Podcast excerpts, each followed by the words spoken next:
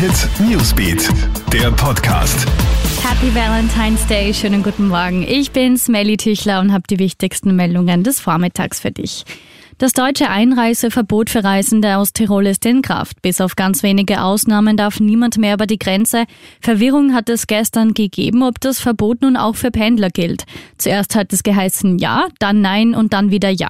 Wer nicht zu einer der wenigen Ausnahmen gehört, kann nicht einreisen, so der deutsche Innenminister Horst Seehofer zu der Bild am Sonntag. Er rechne mit Verzögerungen an der Grenze. Damit weiter in die USA. Auch das zweite Impeachment gegen Donald Trump ist gescheitert. Bei der Schlussabstimmung im US-Senat haben genügend Republikaner für den Ex-Präsidenten gestimmt, um eine Verurteilung mit der erforderlichen Zweidrittelmehrheit zu verhindern.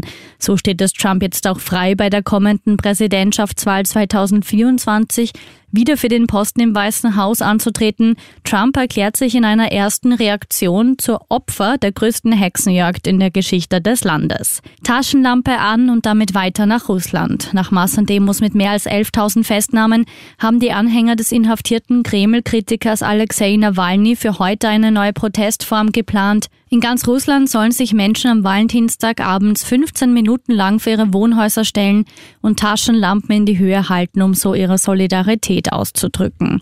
Und großer Andrang auch auf die Modegeschäfte am ersten Samstag nach dem Lockdown-Ende ist es gestern in Österreich vor Geschäften teils zu langen Schlangen gekommen. Vor allem Einkaufszentren waren gut besucht. Gelockt wurden viele sicher durch die hohen Rabatte, teils bis zu 70 Prozent. In den Einkaufsstraßen war wegen der Minusgrade etwas weniger los. Hit Newsbeat, der Podcast.